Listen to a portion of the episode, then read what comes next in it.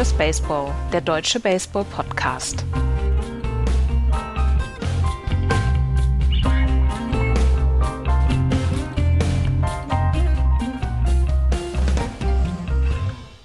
Die Championship Series sind gespielt. Morgen fängt die World Series an und wir werden alles aufarbeiten. Hallo, liebe Freunde, zu einer neuen Folge von Just Baseball. Hallo, Andreas. Hallo. Und hallo, Florian. Guten Tag. Wenn ihr vor der Saison auf einen World Series Gegner Atlanta Braves für die National League gegen die Houston Astros für die American League getippt habt, dann herzlichen Glückwunsch zu eurer neuen Yacht, eurem neuen Haus in den Hamptons und wahrscheinlich zu einem neuen Fiat Panda, der auch noch drin gewesen ist. Äh, hätte, hätten wahrscheinlich nicht allzu viele Leute vor der Saison drauf gewettet. Fox hätte sich vielleicht auch was anderes gewünscht, aber es ist, wie es ist. Die Houston Astros setzen sich gegen die Boston Red Sox in sechs Spielen durch. Ebenso sechs Spiele haben die Atlanta Braves gebraucht, um die LA Dodgers nach Hause zu schicken. Und so stehen wir dann also vor einer World Series Houston gegen Atlanta und äh, umgekehrt. Tja, darüber müssen wir jetzt reden und wir äh, fangen an mit der ALCS, der American League Championship Series, die für uns, Andreas, in Spiel 4 im neunten Inning mit zwei Out und einem glasklaren Strike von Nathan Iovaldi zu Ende gegangen ist. Sie ist vielleicht schon vorher zu Ende gegangen, durch den Home Run, durch den zum 2-2. Also es ist, es ist tatsächlich ja. so, dass ich bis zum Spiel 4, Ende 8. Inning, gedacht habe, Alter, das läuft ganz schön gut hier für die Boston Red Sox. Und dann kam der Home Run, ähm, der zum 2-2 führte von Altuve war es, glaube ich, ne? Von, von Altuve, ähm, der Anfang des neunten Innings für den Ausgleich sorgte, der bis dahin kaum was getroffen hat. Und der hat dieses komplette diese komplette Serie auf den Kopf gestellt. Und wenn wir ähm, ja eigentlich über so zwei Namen sprechen, ähm, die diese World Series ermöglicht haben, dann sprechen wir natürlich über die beiden, über die beiden ähm, MVPs dieser äh, Championship Series, über Jordan Alvarez und über ähm, Eddie Rosario. Ähm, aber insgesamt könnte man meiner Meinung nach behaupten, dieser Home Run von José Altuve hat dieses komplette Spiel, diese komplette Serie so ein bisschen ähm, ja, auf die andere Seite gepackt, finde ich. Und ja, der Strike Call gegen Nathan Iovaldi war natürlich bitter, aber ich glaube, am Ende sprechen wir nicht über diesen Strike Call als dem Strike Call, der das Ganze entschieden hat. Du nicht. es ist, Nein, es, es, es klingt so ein bisschen ja, nach, es war der Wind. naja, wenn du, wenn, wenn du jemanden findest, der schuld ist, Florian, dann ist es ja immer besser. Ja, ähm, absolut. Aber das nein, es ist gut. Also äh, Spaß beiseite. Natürlich ist Las Diaz jedenfalls nicht alleine schuld, dass die Boston Red Sox ausgeschieden sind, sondern man kann natürlich sagen, ab Spiel 4 wurden dann auch die Better kalt. Das heißt, die Offensive, die vorher angeführt von Kiki Hernandez, Kyle Schwarber, auch von Rafael Devers und auch von Xander Bogarts, der eine gute Postseason gespielt hat, die vorher tatsächlich ähm, sehr viel getroffen haben, eine hohe Disziplin an der Plate gezeigt haben. Die wurde ein bisschen, ja, ein bisschen kalt und hat sich nie wieder davon erholt. Und das, was Andreas eben gesagt hat, dieser Home Run im achten Inning, der kam halt beim Stand von 2 zu 1 für die Boston Red Sox. Und wenn man jetzt ähm, sagt, okay, wir sind jetzt noch vier Out entfernt, fünf Out entfernt, sechs Out entfernt von einer 3 zu 1 Serienführung und du gewinnst dann mal so ein Spiel 2 zu 1, dann nimmst du es hin. Ähm, wenn man sich dann aber die anderen Spiele anguckt, die dann folgten, weil dieses Spiel 4 eben nicht gewonnen äh, wurde, dann haben wir in Spiel ähm, in Spiel 5 äh, haben wir einen Run gescored, in Spiel 6 haben wir gar keinen Run gescored. Davor halt in Spiel 4 nur die zwei, das heißt drei Runs in äh, 27 Innings. Und das ist dann tatsächlich für die American League Championship Series ein bisschen zu wenig. Da kann dann auch das Pitching nicht mehr helfen. und man muss ja auch sagen, ähm, am Ende waren diese drei Spiele dann schon sehr deutlich für die Astros, Andreas. Die waren sehr deutlich, das muss man, ja, das muss man wirklich so sagen. Ähm, es war halt in den ersten drei Spielen konnte, konnten die Boston Red Sox auch so ein bisschen davon profitieren, dass die beiden Helden aus Spiel 5 und Spiel 6, nämlich Framber Valdez und Luis Garcia, in den ersten äh, zwei Spielen nichts wirklich auf die Platte gebracht haben und sehr früh rausgenommen worden sind. Und ähm, dass die Baker musste sehr viel mit seinem Bullpen jonglieren und das hat in den ersten drei Spielen nicht so richtig geklappt, auch wenn das erste Spiel noch für die Houston Astros ausging. Aber gerade das Spiel 2 und das Spiel 3, das waren ja offensiv bombastische Matches oder bombastische Spiele von den Red Sox, 9 zu 5 und 12 zu 3. Da hat ja alles funktioniert und wir haben gedacht, dass Kiki Hernandez niemals wieder aufhören wird zu treffen, zum Beispiel. Aber dann gab es dann dieses. Zwischenzeitlich eine 500er. Ja, ja, über ähm, 500er sogar. Ja. Betting Average. Und dann in Spiel 4 war es dann so, dass die Boston Red Sox diverse Chancen hatten, also wirklich diverse Chancen hatten, dieses Spiel dann auch außer, außerhalb der Reichweite der Astros zu platzieren. Sie haben sehr häufig Runners in Scoring Position gehabt. Und da haben sie es dann, da, da ist dieser Zauber verloren gegangen. Das haben wir ein paar Mal während der Saison erlebt, dass die Bats der Boston Red Sox einfach kalt geworden sind. Es gab zwischendurch immer mehr mal wieder so, so eine, eine Serie, wo man gesagt hat, boah, ey, es läuft überhaupt nicht. Und wenn es offensiv nicht läuft, dann kriegen die Boston Red Sox Probleme, weil das Pitching ist nicht ganz so tief. Und im Bullpen gab es Closer bei Committee in den letzten Wochen, dass Alex Cora seinem normalen Closer nicht vertrauen konnte, Matt Barnes, dass er zwischendurch immer mal wieder schaffeln musste, wer das achte und das neunte Inning bekommt. Und wenn du dann die Offensive, die ja wirklich, wirklich, wenn sie auf, auf vollen Touren läuft, die ja wirklich ein absolute, eine absolute Dampfwalze ist, wenn die dann nicht funktioniert, dann wird es richtig schwierig. Und hätten, hätte es diesen Home Run von Altuve nicht gegeben, hätte es dieses neunte Inning von von Nate Iovaldi vielleicht ein Scoreless Inning gegeben, dann wäre diese Serie vielleicht anders ausgegangen. Dann hätten die Red Sox dieses Selbstvertrauen gehabt, oh, wir können auch diese ganz knappen Spiele gewinnen mit 2 zu 1, weil es gab nicht viele Spiele in der Saison, die die Boston Red Sox gewonnen haben, wenn sie weniger als vier Runs gescored haben. Das muss man auch dazu sagen. Mhm. Und wenn es da 3 zu 1 gestanden hätte, dann hätte, hätten die Boston Red Sox vielleicht diese Serie gewonnen. Und so war es dann nach dem 2 zu 2, waren die Bats halt komplett kalt bei den Red Sox. Dazu kamen diese fantastischen Pitching-Leistungen von Framber Valdez und von Luis Garcia. Ähm, Framber Valdez hat, eine, hat ein Mordsspiel gepitcht in Spiel 5. Ähm, ja, und ähm, dann kamen die Bats auch von den äh, von Houston Astros und das muss man auch dazu sagen. Sie kamen dann. Jordan Alvarez hat dann die Rolle von Kike Hernandez übernommen. Und am Ende steht es dann 4-2 für die Houston Astros. Und es steht 4, äh, verdient 4-2 für die Astros. Ja. Alvarez hätte sich wahrscheinlich mit dem Rücken zum Mount hinstellen können und hätte getroffen. Ja. Das war, das war tatsächlich bizarr. Auch, ähm, also, die, die, die Red Sox haben ja dann auch wirklich alles versucht. Sie haben zweimal den Shift geändert gegen Alvarez. Mhm. War ihm komplett egal. Ähm, hat er halt einfach in die, in, ins Opposite Field geschlagen. Ähm, das war als hätte er den Ball angezogen. Das war dann wirklich diese, diese Kiki Hernandez-Sache, wo du sagst, okay, der kann im Moment nicht vorbeischlagen. Hm. Das ist ja rational wahrscheinlich gar nicht so richtig zu erklären, aber hm. ähm, äh, man muss es halt respektieren. Ja, absolut. Weil man muss ja auch gucken, ne, man muss ja auch gucken und ich finde, was, was dabei komplett untergeht, oder ihr habt es jetzt mehrfach angesprochen, aber bis zu diesem ja, achten, schrägstrich neunten Inning im Spiel 4 haben die Red Sox ja auch fantastisch mit und gegengehalten vor allem. Also muss das ja, man muss ja auch mal lobend erwähnen, dass die ein, ein, ein, ein Team der Houston Astros, das lustigerweise in den Playoffs wieder zu dem zurückgefunden hat, was es kann, gutes Pitching, gutes und die Offensive sticht, wenn sie es machen muss, zurückgefunden hat, haben das gut im, im, im Schach gehabt. Und dann war eben so ein so ein Break, weil wenn man vergleicht an dem, an dem Spiel, in dem Spiel 4, hatten beide Teams neun Runner in Scoring Position. Also neun At-Bats, wo ein Runner in Scoring Position war. Die Houston Astros haben daraus fünf Hits generiert und die Boston Red Sox derer null. Und das ist dann eben in einem Spiel, was so eng ist, ist das der Unterschied. Du musst nicht immer treffen, sondern du musst dann treffen, wenn es drauf ankommt. Und das haben sie hier gemacht. Was ich dann, was ich mir dann nicht erklären konnte, war tatsächlich das, also das Spiel 5 war jetzt auch nicht von vornherein chancenlos. Also die Astros haben ja geführt, klar, das kann passieren. Und es war ja auch nicht so, dass Chris Sale ein schlechtes äh, Spiel gepitcht hat bis zu diesem 5 oder 6. an Top 6.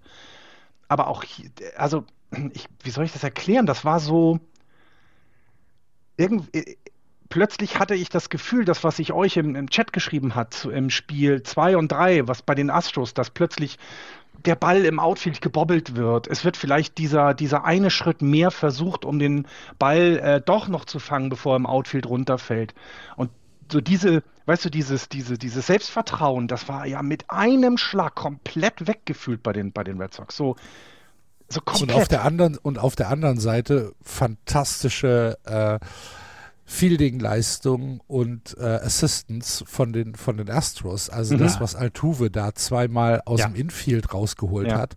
Ja. Ähm, Bregman, Bregman stand fast Brag, immer goldrichtig. Genau, genau. Das, äh, das sind dann so, ja, das, vielleicht ist es dieser Momentum-Shift, der dann halt einfach kommt, dass du halt sagst, die Red Sox können machen, was sie wollen, sie treffen nicht und sie machen dann halt auch vielleicht den einen Schritt falsch im, im, im, im Fielding und die Astros können ja, machen das genaue Gegenteil. Und dann steht er halt einfach so richtig und kommt mit seinen, ich meine, er ist ja kein großer Spieler, José Altuve, ne? aber der streckt sich dann und wird auf einmal zwei Meter lang und mit dem Handschuh zwei Meter zehn und kriegt den Ball, kann den im Fallen noch in die, in die, in die Wurfhand nehmen und damit ein Ausgenerieren. Das ist ein fantastisches Play, das ist mhm. Zirkus halt. Mhm. Ne? Aber ja, ich möchte zwei, zwei Situationen noch anmerken aus dem Spiel 5, was ähm, Florian gerade gegeben gesagt hat, die entscheidend waren. Im vierten Inning Chris Sale war auf dem Mount, hatte bis zum dritten Inning einen einzigen schlechten Pitch, der hatte zum Home Run geführt. Der hatte zum Home Run von, ähm, von Alvarez. Jordan Alvarez geführt. Ja. Genau. viertes Inning. Viertes Inning. Michael, äh, Michael Brantley äh, Strikeout, Alex Bregman Walk, Jordan Alvarez mit dem Single, ähm, mit dem Single. Und da stehen dann auf First und Third stehen die äh, Houston Astros ein aus. Und dann zwei Strikeouts gegen Carlos Correa und Kyle Tucker. Und ähm, Sale hält sich den Handschuh vor, vor den Mund, weil er irgendwas Unflätiges schreit, aber er ist total aufgeputscht. Und da, da, bin ich, da bin ich auch richtig steil gegangen, als diese zwei Strikeouts waren. Und das war für mich Faszination Playoff Baseball, wenn, wenn so eine Situation ist. Und die nächste Situation, und das ist das einzige Mal, wo ich in dieser Serie Alex Cora einen Vorwurf mache, ist, dass im sechsten Inning José Altuve mit einem Walk raufkommt. Michael Brantley ähm, erreicht die Base, er, die, erreicht die zweite, erreicht die erste Base nach einem Throwing Error. José Altuve auf First und Third. Dann Alex Bregman ein Out. Und dann stehen auf, auf Second und Third stehen die Houston Astros und dann kommt Jordan Alvarez wieder an den Schlag. Und Jordan Alvarez hatte schon mit einem Single und mit einem Home Run gegen, ähm, gegen Chris Sale dominiert. Und Chris Sale war am naja, am Ende seiner Kunst angekommen und dass Cora dann nicht hingegangen ist und gesagt hat, okay, wir versuchen es jetzt mit jemand anderem gegen Jordan Alvarez. Vielleicht gibt es ja. da ja auch einen Hit. Das, das kann mhm. keiner wissen. Aber mhm. dass er da äh, Chris Hale auf dem Mount gelassen hat, das ist das Einzige, was ich ihm in dieser Serie vorwerfe, weil dann gab es das äh, Alvarez-Double, dann waren die zwei Runs gescored von, äh, Bregman, äh, von, von Brantley und von José Altuve und damit war das Spiel so ein bisschen außerhalb der Reichweite für die Boston Red Sox. Das, das waren zwei fantastische Situationen. Da hatten wir auch eine Situation dann noch in Spiel 6, wo ähm, Nathan Iovaldi Bases loaded gegen sich hatte und dann drei Strikeouts hintereinander geworfen hat, wo ich dann auch komplett aus dem Sattel gegangen bin, nachts hier um halb vier, aber vier Uhr. Und deine und, arme Katze wahrscheinlich an die Decke geworfen. und, und wo ich, wo ich gedacht habe, Alter, wie geil. Und das ist, das ist dieser Playoff-Baseball, wo ich denke, jeder Pitch ist entscheidend und kann entscheidend sein. Und das waren großartige Situationen in dieser Serie, die aber am Ende alle für die Houston Astros fielen. Ja, muss man so sagen. Aber man muss es auch anerkennen, die Houston Astros sind verdient in der World Series. Wir können als Boston Red Sox-Fans äh, nicht sagen, dass wir hier, naja, dass wir, dass wir zu viel Pech hatten. Das sind letztlich liegen gebliebene Chancen, die die Red Sox nicht genutzt haben. Und auf der anderen Seite haben die Houston Astros aus ihren Chancen fast schon das Maximale geholt. Und ähm, von daher ist es ein verdienter Sieg. Wie ordnen wir denn jetzt nach dem Ausscheiden der Red Sox die Saison ein? Ich muss es ähm, ganz klar so sagen, für mich ist die Saison trotzdem ein großer Erfolg für die Mannschaft, für Alex Cora, ähm, für den Pitching-Stuff, äh, besonders fürs Relief-Pitching, für, äh, für, für ein paar Leute wird diese Saison ähm, eine Signature-Saison gewesen sein äh, und eine Saison, wo man drauf aufbauen kann, wo man wirklich auch sagen kann, Hier sind Leute, auf die wir uns in Zukunft verlassen können. Und ähm, wir haben äh, mit Karl Schwarber, mit Kike Hernandez äh, Leute gesehen, die sehr kurzfristig geholfen haben, ähm, die aber Potenzial gezeigt haben, warum sie halt einfach ähm, Major League Stars sind. Und für mich ist die Saison nach allem, was wir vor der Saison erwartet haben, nach der letzten verzweifelt schlechten Saison, nach dieser Corona-Saison, ähm, muss ich diese Saison ähm, als absoluten Erfolg werten und ich bin tatsächlich kein bisschen enttäuscht. Wie, wie siehst du das, Andreas? Also ent enttäuscht, dass es nicht die World Series geworden ist, bin ich am Ende jetzt schon. Aber wenn man, wenn, wenn du man in der Championship Series klar. stehst, willst du natürlich weiterkommen. Du willst genau. dann auch die World Series gewinnen, natürlich, klar. Äh, also du freust dich halt nicht darüber, dass sie ausgeschieden sind. So meine ich das nicht. Nee, nee, das, ich, weiß, was, ne? ich weiß, wie du es meinst. Ähm, wir, können, wir können sagen, dass diese ähm, Saison insgesamt für die Boston Red Sox ein irrsinniger Erfolg ist, weil vor der Saison wurde von Chaim Blum gesagt, ja, wir möchten ein Team aufstellen, was in den nächsten Jahren Jahr für Jahr um die World Series mitspielen kann. Dafür können wir aber jetzt nicht so viel Geld ausgeben, sondern müssen das Ganze organisch aufbauen, auch mit der Farm, die in den letzten Jahren auch dank Dave Dombrowski, der schon eher so die Marktschreier-Mentalität hat, so ein bisschen runtergerockt worden ist. Es war sein Job damals, ich will ihm das auch überhaupt nicht vorwerfen, aber ähm, die, die Farm war runtergerockt. Und da hat Chaim Blum eine ganze Menge gemacht. Und er hat sich ja auch zum Beispiel sehr dann ja auch mit, mit, den, mit den Fans angelegt, als er Mookie Betts letztes Jahr getradet hat. Und demzufolge war diese Saison ja eigentlich, und wir haben es in der Vorschau dann auch immer gesagt, wir haben es während der Saison auch ganz häufig gesagt, war das eine Saison, wo gesagt worden ist, ja, 80, 82 Siege, vielleicht kann man so am Rande von Contention mit dabei sein, wenn eins der anderen Teams vielleicht so ein bisschen, ähm, ja, so ein bisschen federn lässt. Und wir haben die Toronto Blue Jays gesehen, die haben federn gelassen. Und zur Trading Deadline ist zwar Kyle Schwarber geholt worden, aber es ist nichts angerührt worden von, es ist niemand angerührt worden von den, von den wirklich kostbaren Prospects. Tristan Casas zum Beispiel, Jaron Duran, ähm, Jeter Downs, das sind drei der Prospects, die die Red Sox noch haben, die in den nächsten Jahren dann die ähm, Positionen übernehmen sollen, auf zum, im Infield zum Beispiel oder auch im Centerfield. Und die sind nicht angerührt worden. Und sie haben es geschafft, ohne dann wirklich ähm, die Zukunft zu verkaufen, einen Roster aufzubauen, der jetzt in die American League Championship Series zurückgekommen ist. Ob Kyle Schwarber nächste Saison zurückkommt, das steht eher zu bezweifeln. Kike Hernandez werden wir nächstes Jahr noch sehen und Kike Hernandez hat einfach dieses Jahr einen überragenden Job gemacht. Wir werden auch einige andere noch sehen, Xander Bogarts, Rafael Devers etc. Die werden alle in diesem, in diesem Core bleiben. Auch Chris Sale wird ähm, ein halbes Jahr, ein Jahr nach seiner Tommy John Surgery jetzt zurückkommen. Und der Roster ist, ist gut und der wird noch besser werden. Und das Fundament ist gelegt für die kommenden Jahre, dass die Red Sox immer wirklich in den Playoffs dabei sein können und die Möglichkeiten, die spielerischen Möglichkeiten haben. Und von daher kann diese Saison eigentlich nur als voller Erfolg bezeichnet werden. Ja. Und ich finde, was man auch nicht unterschätzen darf, ist, dass man mit mit Spielern, also mit denen man nicht gerechnet hat, dass die in dem Jahr dann teilweise Leistung gebracht haben. Also ich weiß nicht, also mir hat Hunter Renfro sehr gut gefahren, gefallen in diesem Jahr bei den, bei den Red Sox. Ähm, Alex Verdugo habe ich mehrfach hier äh, gelobt. Äh, ich habe einen kleinen Crush an Christian Arroyo. Ich weiß nicht, ob der denn noch bleiben wird, weil der noch, noch nicht mehr so jung ist. Aber, also nicht mehr so jung ist wie ein Devers oder sowas. Ähm, deswegen, das fand ich schon mal sehr gut. Und was in sich gezeigt hat, eben auch so eine Playoff-Serie, zeigt dann aber auch, wo sind deine Schwächen? Also wo musst du in der Offseason jetzt ran. Das sieht für mich ganz klar nach First Base aus, finde ich. Da ist, äh, ist zwar Kyle Schwarber, ähm, kannst du da mal hinstellen, aber ist nicht so dolle, was die Defensive angeht. Offensiv. Ja, aber okay. Bobby Dahlbeck ist ja da und soll aufgebaut genau, werden. Genau, aber du kannst, genau, genau. Und du kannst eben das sehen und du hast eben, finde ich, und das finde ich äh, im Gegensatz zu anderen Teams, wie jetzt meinetwegen nehmen wir den Gegner, die Houston Astros, sehen ja eher danach aus, als wenn das quasi jetzt Richtung ne, Ende ihrer äh, geht. Sie haben nochmal die guten Leute alle beisammen, aber auch das bricht ja auseinander, ob Carlos Correa nächstes Jahr noch da spielt und, und, und, und, und. Und im Gegenzug dazu, finde ich, kannst du bei den Red Sox in einer Liga, in der vier Teams über 90 Siege haben, in einer Division, Entschuldigung, in der vier Teams über 90 Siege haben, dennoch dort Zweiter zu werden, ist eine fantastische Leistung. Ähm, das ist richtig gut über die gesamte Saison.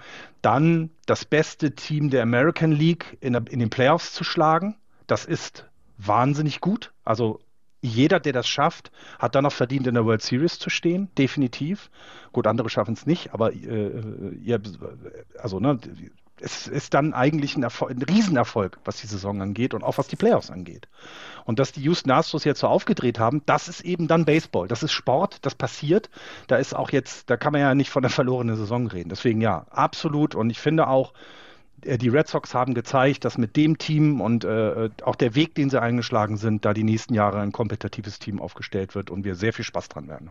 Zwei Sachen noch, zwei Sachen noch. Tanner Haug, der als Pitcher Anzeichen gezeigt hat, ein rechtshändiger Chris Hale zu sein, der wirklich, der wirklich, wenn, wenn sein, wenn sein Kram da ist und wenn er den, die, die Pitches trifft, der einfach eine Strikeout-Maschine sein kann. Und ich bin keiner für Häme, aber ich sage es jetzt nochmal und vielleicht zum zehnten Mal in dieser Saison. Garrett Whitlock ist per Rule 5 Draft von den Yankees geklaut worden. ja. Per Rule 5 Draft. Und der war der am Ende zuverlässigste Pitcher für die Boston Red Sox. Mhm. Und dass die, ähm, dass die, dass die ähm, New York Yankees damals im äh, Garrett Whitlock nicht schützen konnten, dadurch, dass er, dass er nicht im 40-Man-Roster war und ihn die, die Boston Red Sox holen konnten, ist einfach fantastisch. Hä, liebe Yankees-Fans. ja, eigentlich ist er gar nicht geklaut worden, sondern die Yankees haben ihn einfach auf den Marktplatz gesetzt und sind genau. weggegangen. Genau. haben ihn ausgesetzt. Einfach gesagt, hier, mit, mit diesen bunten Schildern zu verschenken. Genau, genau in so einem, so Pappkarton da saß er.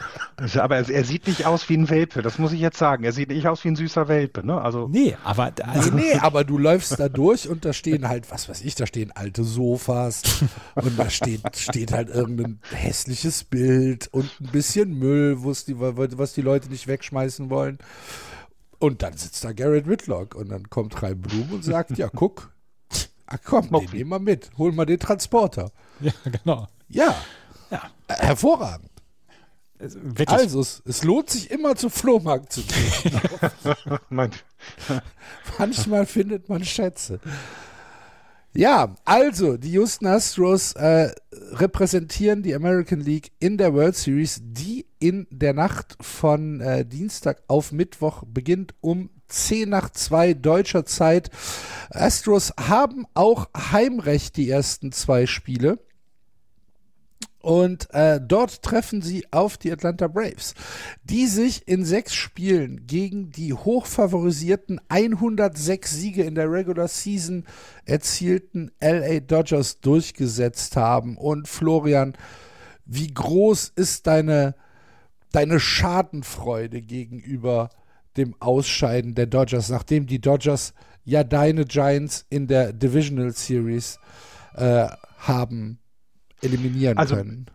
Also ich, ich habe sehr gelacht, weil also es sind halt, das tut mir jetzt sehr leid, es sind halt die Braves, die haben 88 Siege in, in diesem Jahr geschafft, äh, 18 weniger als die Dodgers. Die Dodgers haben also zwei Wochen mehr Baseball gewonnen, als es die Braves in der Saison hatten. Und ähm, das ist dann schon A, eine sehr große Überraschung, also das zum einen. Zum anderen eben ähm, ja, freut mich das natürlich, weil, also klar, ich hätte, ich habe ja auch mal gesagt, Dodgers gegen Red Sox wäre meine Traum-World Series gewesen, aber da geht es dann eher darum, dass der Sport weiter vorangetrieben wird. Ich glaube, Braves gegen Astros ist jetzt nicht ähm, von der Aufmerksamkeit in, in Amerika oder auch darüber hinaus jetzt nicht so hoch leider, aber ist dann so und die, haben, also die Braves haben sich ja auch verdient, wenn sie das und das ist eben das zweitbeste Team im gesamten Baseball. Also es ist ja nicht nur so, dass die, die Dodgers eben in der National League so gut waren, sondern mit 106 Siegen auch in, der, in jeder Division der American League ähm, Erster geworden wäre. Deswegen, ähm, ich es ist schon sehr viel Schadenfreude dabei. Das macht meine Saison so ein bisschen rund, weil wenn du als bestes Team gegen das zweitbeste ausscheidest, ist immer doof. Und dann auch noch gegen die Dodgers, hatte ich letzte Woche erklärt, wie sich das anfühlt. Wenn die dann aber rausfliegen gegen die Braves, gegen das allerschlechteste Team in der gesamten Playoffs, in allen Ligen, egal ob American und National League, ist das schon äh, puppenwitzig. Aber auch hier ja wieder ähm, also auch hier kann man ja Lob und Tadel, finde ich, aussprechen, ohne dann hämisch zu werden. Und ich finde, ein großes Lob muss man natürlich den Braves aussprechen, dass sie äh, die Dodgers geschlagen haben. Aber man kann eben auch ein Tadel gegenüber den Dodgers, äh, ähm, gegen die Dodgers äußern, dass sie das mit dem Pitching nicht so hinbekommen haben, wie sie es zum Beispiel gegen die Giants hinbekommen haben. Ne? Da haben sie ja dann teilweise die auch bei ganz wenig Punkten gehalten. Andreas, wie ist deine Einschätzung zu der Serie? Ähm, ähnlich wie die von Florian. Ich bin, ich bin wirklich bass erstaunt, dass in der Division, wo zwei Teams mehr als 100 Siege geholt haben, keins die World Series erreicht. Das hat mich wirklich bass erstaunt und dass die Atlanta Braves, die wir zwischendurch so ein bisschen als Underachiever dann auch ähm, ja gebrandmarkt haben hier auch im Podcast, dass die am Ende in der äh, World Series stehen, ist, ist schon eine coole Geschichte. Vor allen Dingen weil sie zwar mit Eddie Rosario einen haben, der so ein bisschen ähnlich wie Jordan Alvarez auf der Seite der Houston Astros in der, in der American, äh, in der National League Championship Series aufgedreht hat, aber ansonsten ist nichts zu identifizieren bei den Atlanta Braves, wo man sagen könnte, das haben sie jetzt überragend gut gemacht und das ist ein, ein, ein Faktor, den sie immer hatten. Sie haben dieses geile Relief-Pitching gehabt mit zum Beispiel Tyler Matzek, ähm, mit Will Smith auch die das wirklich hervorragend funktioniert hat. Aber es war in jedem Spiel dieser sechs Spiele, war irgendwer anders für das verantwortlich, was am Ende dann für einen Sieg gesorgt hat. Und bei den ähm, LA Dodgers muss man dann auch am Ende sagen, ist denen das, das Pitching ja so ein bisschen unter der Hand zerbröselt. Clayton Kershaw war sowieso nicht dabei. Max Scherzer hat einen toten Arm gehabt nach dem Spiel 2. Er konnte dann nicht mehr antreten und äh, zwischendurch wird dann jetzt auch gesagt, ja, vielleicht waren seine Relief-Pitching-Einsätze nicht gut für seinen Arm.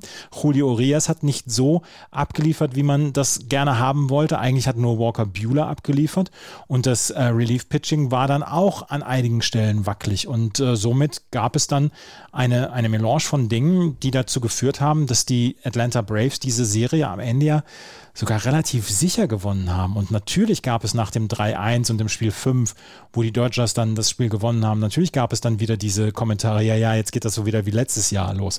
Aber äh, die Braves haben ihre Nerven zusammenbehalten und das ist, ist schon eine coole Geschichte. Und zwei Leute, denen ich das wirklich sehr gönne, das ist auf der einen Seite Freddie Freeman, der seit Ewigkeiten bei dieser Franchise ist, seit Anfang seiner Karriere, jetzt zum ersten Mal in der World Series ist.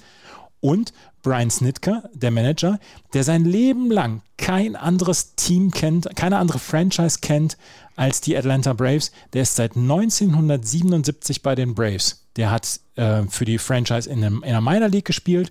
Dann hat er ähm, danach als Coach mitgespielt. Äh, dann war er Minor League Coach und dann ist er irgendwann zum äh, Manager der, der Big League Mannschaft äh, ja, ernannt worden. Und jetzt mit 66 Jahren ist er in der World Series. Und Brian Snitker gegen Dusty Baker ist, ist eine Feel-Good-Story der beiden Manager, die jetzt gegeneinander sind.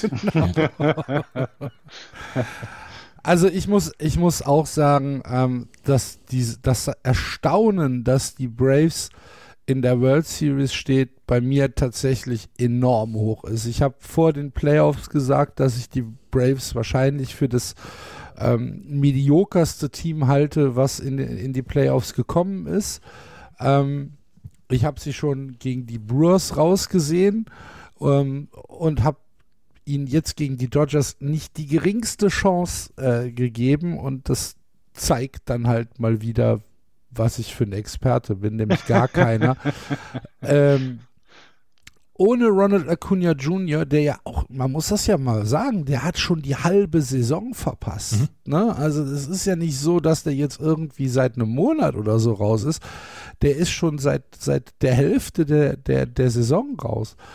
Ähm, haben sie es geschafft, durch, ja, weiß ich nicht, durch, durch ein ein gutes Relief-Pitching die Dodgers klein zu halten und haben halt einfach ihre Runs so gemacht, dass es reicht. Ich meine, die Spiele waren ja jetzt äh, tatsächlich alle bis auf äh, die Spiele 4 und 5. Das waren ja, kein, waren ja keine Blowouts. Ne? Die ersten zwei Spiele 3-2 und 5-4. Ähm, das Spiel 6 4-2. Äh, Spiel 3 haben die Dodgers 6-5 gewonnen. Das waren ja alles knappe Spiele, aber dass die Braves es wirklich geschafft haben, durch ja, ein, ein sehr starkes, tiefes, eine tiefe Teamleistung, so sage ich es mal, ähm, die Dodgers auszusitzen, das hat mich schon, ah, das hat mir schon imponiert, muss ich sagen. Und ich ähm, muss drei virtuelle Hüte ziehen vor den Atlanta Braves, weil ich es einfach ähm, nicht mal im Ansatz habe kommen sehen und äh, ist schon, ist schon sehr stark. Ähm, ich hätte mal eine Frage an euch, ähm, weil ihr nun äh, zu David, Dave Roberts ja schon eine, eine innige Beziehung habt, habt muss man so zu sagen. Ähm, ich, äh, also er hat ja schon gegen die Giants im ersten Spiel, hat er mit dem Opener angefangen. Ich glaube, es war sogar auch Knebel wie in dem ähm, ersten Spiel gegen die Braves ich hatte das damals interpretiert als, naja, dann kann er irgendwann eben ähm, ein Better mehr äh, äh, aufstellen, als es die Giants können. Also eher offensiv gedacht und nicht defensiv äh, gedacht, dass er quasi immer den richtigen Pitcher gegen die richtigen äh, Better aufstellt. Und er hat das gleiche ja auch bei dem gegen die Braves probiert, aber es hat dann nie mehr so richtig geklappt. Also ist das vielleicht einfach, also sind die Dodgers nicht dafür gemacht oder war das jetzt ein ein Fehler ist Quatsch. Wenn das schief läuft, kann man immer sagen, es war ein Fehler. An den Giants.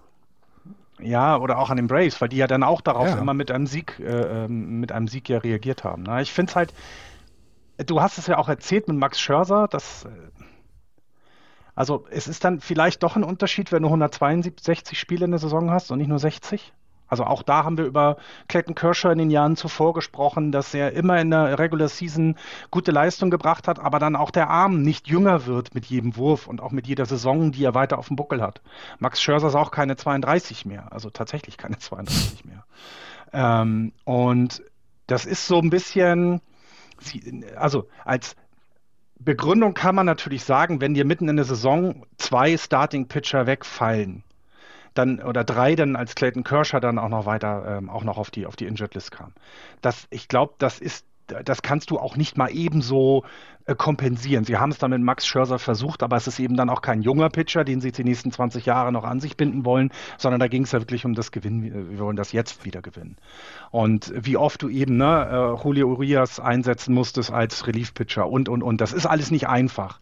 Aber sie haben ja trotz allem, ich meine, wie wenig Innings Joe Kelly bekommen hat, fand ich überraschend. Der muss ja dann auch verletzt gewesen sein, denn ähm, in den Jahren zuvor, auch in Playoffs, war das eigentlich ein Garant für tolle Leistung auf dem Mount. Bei den, bei den, Dodgers. So. Bei den Dodgers. Entschuldige bitte. Bei den Dodgers. Und Joe Kelly als Opener, da habe ich, hab ich schon gestaunt, da habe ich schon die Augenbraue gehoben vor ein paar Tagen. Auch wenn man so, ne, äh, Gratterall, Black Trinan, äh, Kenley Jensen, also wenn du alleine diese vier Relief-Pitcher nennst, da hat doch jede äh, offensive Schiss vor und das ist halt überhaupt nicht gewesen hier. Also das komplette Pitching der Dodgers hat irgendwie seine Mächtigkeit verloren gehabt in dieser Serie, finde ich. Und ich weiß nicht, ob es daran lag, dass eben Roberts da sehr, sehr kurz angebunden war. Er hat ja ganz früh teilweise Leute runter genommen, auch in der Serie vorher schon. Auch gegen die Cardinals. Ähm, ob das Vertrauen da wäre, ich weiß es nicht, weil ich meine, es sind immer noch die Dodgers, ne? Wenn du die Lineup anguckst, das ist halt auch einfach, da spielen ja keine Anfänger. Sorry. Das ist schon ziemlich gut. Es ja, also für, für, mich ist die Geschichte tatsächlich mehr äh, Atlanta als äh, LA. Ich möchte auch noch einmal gerade auf Eddie Rosario zu sprechen kommen, weil der ist am Ende der NLCS MVP geworden. Seine Geschichte, und da möchte ich dann auch nochmal über die Atlanta Braves ein wenig äh, lobend mich äußern. Der ist Ende letzter Saison, hat er keinen neuen Vertrag bei den Minnesota Twins bekommen. Dann hat er den ganzen Winter gewartet auf ein neues Angebot. Dann ist er im Februar von den Cleveland Guardians verpflichtet worden. Ähm, ist im Respekt, Sommer getradet. Respekt, Andreas. Ja. ist getradet worden, weil die Cleveland Guardians keinen äh, Sinn mehr für sie hatten und für ihn hatten und weil die Atlanta Braves nämlich unglaublich aktiv geworden sind, nachdem Ronald Acuna Jr. verletzt war. Ich weiß noch, wie wir darüber uns ausgetauscht haben, wie früh die das, die, die Trade Deadline quasi eröffnet haben, die Atlanta Braves, wie, wie sie wirklich vieles gemacht haben.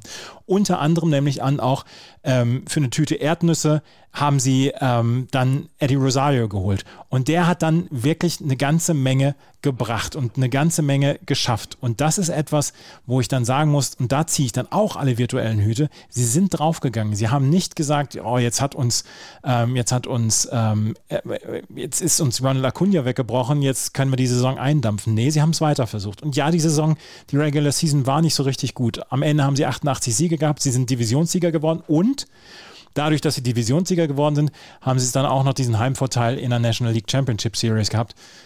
ja, besser hätte es nicht laufen können für die Atlanta Braves. Und sie haben alles richtig gemacht am Ende. Ja. Muss man so sagen. Ähm, herzlichen Glückwunsch an die Atlanta Braves zum Einzug in die World Series. Wollen wir ein bisschen auf die World Series vorausschauen? Gerne. Weil wir, so, weil wir so gut darin sind. Zu oder, oder nur aus Interesse halber, weil ich fand das so schön, als du meintest, ja, ich habe sie gegen die Brewers schon nicht vorne gehabt, die Braves, aber gegen die Dodgers war ich mir sicher, äh, Axel, ich glaube, wir haben beide gesagt, das wird ein klarer Sweep. Die haben überhaupt keine Chance. Klar. Ich habe ich hab hab den Podcast ich, gehört. Ich, ich, ich bleib da auch bei. ich habe den Podcast gehört, Axel hat gesagt, es geht nicht über fünf Spiele. Ja. ja. Und ja. vielleicht ist es das. Aber ja, ich finde schon, dass wir drauf äh, gucken sollten. Ja, definitiv, weil das ist nun mal es ist die Finalserie, sie ist anders, als wir sie uns vorgestellt haben. Das muss man auch deutlich sagen. Also, ich, ich hätte, wie gesagt, lieber dann, das klingt jetzt bescheuert, aber dann doch vielleicht lieber dann äh, ein Team wie die Red Sox oder auch die Dodgers in der World Series, weil die doch ein bisschen mehr Strahlkraft haben über die, über ihren kleinen Bereich hinaus, also dass in, in, Georgia und in Texas die, äh, oder dann in dem Fall in Houston da schon die Freude riesengroß ist, absolut klar, logisch. Aber ich glaube, ähm, irgendwo in der Bronx in New York interessiert das niemanden. Äh, Ach, wir haben dieses Jahr, wir haben in diesem Podcast schon mal über Royals gegen Mets gesprochen als World Series. Da kriegen wir auch was mit, mit Braves gegen Astros hin. Ja, das stimmt. Ja, Braves gegen Astros. Ja. ja. Geht jetzt 2 Uhr nachts, ne? Ach Gott, das wäre. Tatsächlich. 2 Uhr nachts äh, geht's los und wir können nichts dagegen tun. Wir können erboste Leserbriefe schreiben. Es wird nicht helfen. Ähm, Wie geht ja, man denn das jetzt an? Dann sagen, fangen wir doch mal, fangen wir doch mal an zu tippen. Also nochmal, ich bleibe dabei. Für mich sind die Braves das mediokerste Playoff-Team, was wir haben diese Saison. Und sie haben für mich keine Chance gegen die Astros. Herzlichen Glückwunsch zum World Series Sieg, liebe Atlanta Braves. Ja, ich, ich weiß halt nicht, ähm, was mir fehlt, um, um klar, klar mich auch für jemanden da. Also, ich mag die Astros nicht aufgrund des äh, Cheating-Skandals. Punkt. Das kann man so offen sagen. Das ist auch in Ordnung. Geht anderen anders so. Ist auch okay. Äh, die Braves waren eines der ersten Teams, die ich damals, damals, vor unendlich langer Zeit, als ich angefangen habe, Baseball zu gucken, äh, als sie in der World Series gegen die Minnesota Twins standen. 95, äh, 96 so die Zeit war das. Und das da war, war noch, Das war noch die gute OOOO-Zeit, ne? Die ist heute auch noch. Die ist heute ähm, leider auch noch, ja. Ja, genau. aber nicht mehr mit Macht den, es eben genau, und da fängt es nämlich so an. Oder? Doch, auch Doch. noch. Äh, echt? Haben die noch mhm. Tomahawks? Mhm. Oh. Naja, also nicht in der Hand, aber sie machen es immer noch. Ach Deswegen, so, okay. das ist so, ne, auch das ist wieder etwas, das war damals lustig, heute sehe ich das anders, deswegen habe ich ein etwas schwieriges Verhältnis zu den Braves. Rein von den Typen her finde ich zum Beispiel jemand wie Eddie Rosario und so und auch gerade Freddie Freeman, das sind einfach Typen, denen gönnt man das wahnsinnig und sehr, aber auf der anderen Seite ist das die Baker. Und ganz ernsthaft, niemand es gibt niemanden auf diesem Planeten, der diesen Menschen nicht mag. Das kann mir niemand erklären. Und deswegen würde ich es leider äh, den Astros dann mehr gönnen, aus dem einzigen Grund, nur damit Dusty Baker endlich sein, ähm, äh, damit er endlich seinen World Series Titel hat. Den hat er nämlich noch nicht. Ich meine, er war schon bei vielen, vielen Teams, aber er ist noch nie World Series Sieger geworden. Ähm, rein von dem, wie die Teams spielen, ist das Momentum bei beiden ja, glaube ich, auf, auf einem verdammt hohen Niveau. Ne? Also es ist ja nicht so, dass das irgendwie, dass die jetzt beide irgendwie geschwächt in so eine Serie kommen, sondern sie haben beide sehr stark gespielt. Also momentumweise würde ich sagen unentschieden. Ähm, ich sehe tatsächlich die Erfahrung bei den, bei den Astros vorne. Deswegen würde ich sagen, die Astros gewinnen und dann lass es irgendwie, keine Ahnung, sechs Spiele sein und dann gewinnen sie das aufgrund qua ihrer Erfahrung ich weiß nicht, wem ich es von den beiden Managern mehr gönnen soll. Dusty Baker oder Brian Snitker, beide haben ihre Berechtigung. Der eine seit 40 Jahren in der Franchise, was einfach ziemlich cool ist. Der andere ist einer der allergrößten Manager, die wir gesehen haben in den letzten 30 Jahren. Und er hat noch keinen, keinen World Series Ring. Und ähm, ich weiß nicht, wem ich es mehr gönnen soll. Ich gönne es beiden wirklich sehr und am Ende trifft es den richtigen Manager auf jeden Fall, das können wir sagen.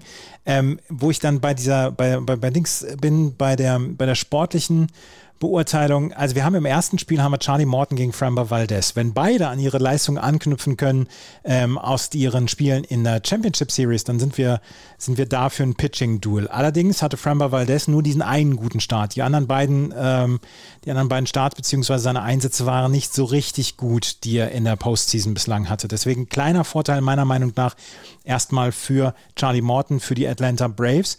Und die haben halt einfach dieses Pitching-Trio, dieses Relief-Pitching-Trio, über das wir die ganze Saison nicht gesprochen haben. Wir haben von, über Josh Hader etc. bei den, bei den Milwaukee Brewers gesprochen, wir haben über das Pitching bei den Dodgers gesprochen, äh, aber wir haben nicht über Matzek, über Smith und über Jackson gesprochen, die einfach im Moment als Trio äh, Lights Out pitchen und Matzek zum Beispiel hat jedes Spiel bislang gepitcht in der, in der Postseason. Jedes, mhm. in jedem Spiel war der im Einsatz. Und deswegen habe ich im Moment, sage ich, äh, einen kleinen Vorteil gegenüber äh, habe ich den die, ähm, die ähm, Atlanta Braves in Spiel 1. Insgesamt würde ich sagen, dass sich am Ende so ein bisschen wie der American League Championship Series die Offensivpower der Houston Astros durchsetzt. Und ja, sie haben gecheatet 2017, aber dieses Team ist seit 2018 auch immer wieder in der Postseason gewesen. Und das ist kein Zufall, dass sie dort sind. Das ist trotzdem ein wirklich richtig gutes Team. Das 2017, dass das damals äh, scheiße war, das haben wir inzwischen wirklich, wissen wir es, wissen wir alle. Und wir haben, und sie haben dieses Jahr auch häufig dazu zu spüren bekommen, dass das auch andere Fans nach wie vor noch ziemlich scheiße finden. Aber sie haben es trotzdem sportlich gezeigt, dass sie nach wie vor eine sehr, sehr gute Truppe beisammen haben. Und wenn du, wenn du dieses Line-Up hast mit Guriel, mit Correa, mit Altuve, mit Brantley, mit Bregman und mit Jordan Alvarez, dann ist das einfach ein unglaublich tiefes Line-Up. Und deswegen sage ich am Ende, dass die Astros in sechs gewinnen. Ja. Äh, wie gesagt, für mich sind die Astros auch ja, der Favorit. Zwei, zweistelliger Sweep jeweils immer. Ja, genau. kein Spiel über drei Stunden. Ja, genau. ja, aber das kommt auf die Pitcher an. Ja, ja, eben.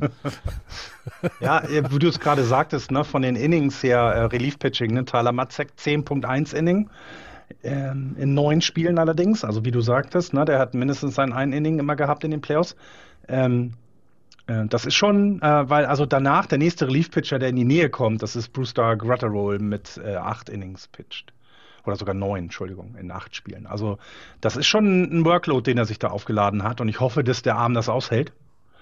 Denn ähm, ich finde auch, das Starting Pitching der, der, ähm, der Braves ist jetzt nicht, äh, kommt mir jetzt nicht so stark vor, wie es vielleicht das der, ähm, der Astros wäre. Ne? Ja. Aber so Real Life gucken dann morgens, das ist doch auch schön.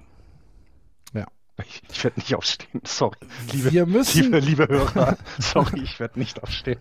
Es war eine Serie Braves gegen Astros, es tut mir sehr, sehr leid. Wir müssen im Moment von, äh, von Spiel zu Spiel schauen. Wir müssen mal gucken, wie wir das hinkriegen. Mit der Podcast-Begleitung hier bei Just Baseball, der World Series, können wir heute noch keine seriöse Aussage zu treffen, aber ihr werdet es auf äh, Twitter, auf Facebook, in unseren sozialen Medien sicherlich erfahren und wenn ihr Just Baseball abonniert habt, wovon wir jetzt einfach mal ausgehen, dann seht ihr ja in eurem Podcatcher, wenn ihr die automatischen Downloads eingestellt habt, was ihr machen solltet, wenn eine neue Folge kommt. Also wir werden die World Series trotzdem, dass unsere Teams nicht dabei sind, natürlich begleiten, so wie ihr das von uns kennt. Wir wissen nur noch nicht, wie und in welchem Umfang. Gut, ähm, haben wir noch andere Dinge zu besprechen, außer dass Mike Shield ähm, vielleicht weich fällt. Ja, Mike Schild ähm, wird. wo, wo kommt er jetzt hin?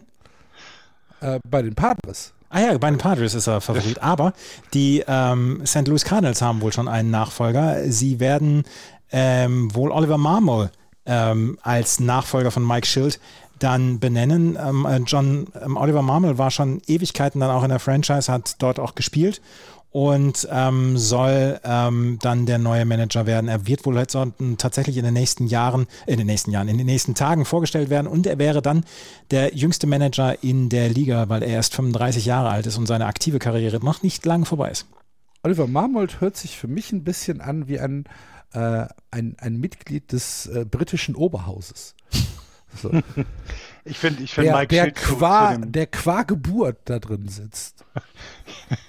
ich finde äh, Mike Shield zu dem Pathos finde ich äh, wahnsinnig interessant, ähm, denn also so überraschend seine Entlassung jetzt war mit wir, ne, also der Blick, wir hatten einen anderen Blick auf die Zukunft der Franchise-Gelaber.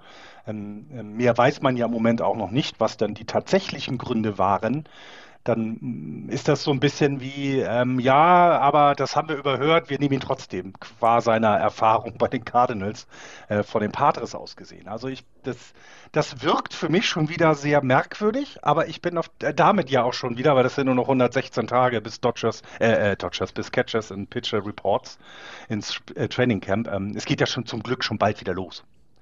Und dann werden die Padres ja zeigen können, ob Mike Shield die richtige Entscheidung macht. Wir sind sehr gespannt. Aber bevor es äh, mit der 2022-Kampagne losgeht, muss halt erst noch die World Series gespielt werden und da freuen wir uns drauf. Wie gesagt, es geht los von Mittwoch, äh, von Dienstag auf Mittwoch um 10 nach 2 deutscher Zeit. Die Spiele werden auch von The Zone übertragen mit äh, Tobias Dietrich am äh, Mikrofon, wenn ich das richtig gelesen habe. Ähm, wenn ihr also The Zone-Abonnent seid, dann hört da rein, guckt es euch dort an oder ansonsten, ihr kennt es, MLB TV überträgt natürlich auch mit Joe Buck und dem Hall of Famer John Smoltz, der, der ein bisschen Schwierigkeiten hat, die Kamera zu finden, wenn er da reingucken muss. Aber ist nicht schlimm. Gut, ähm, das soll es gewesen sein, liebe Freunde, zu den Championship Series aus der MLB. Ähm, wir hören uns wieder, wie gesagt, relativ kurzfristig wahrscheinlich. Vielen Dank fürs Zuhören. Hinterlasst gerne Kommentare, Kritik, Anregungen. Und äh, ja, mehr gibt es eigentlich gar nicht zu sagen. Macht's gut, Playball. Tschüss. Tschüss. Ciao.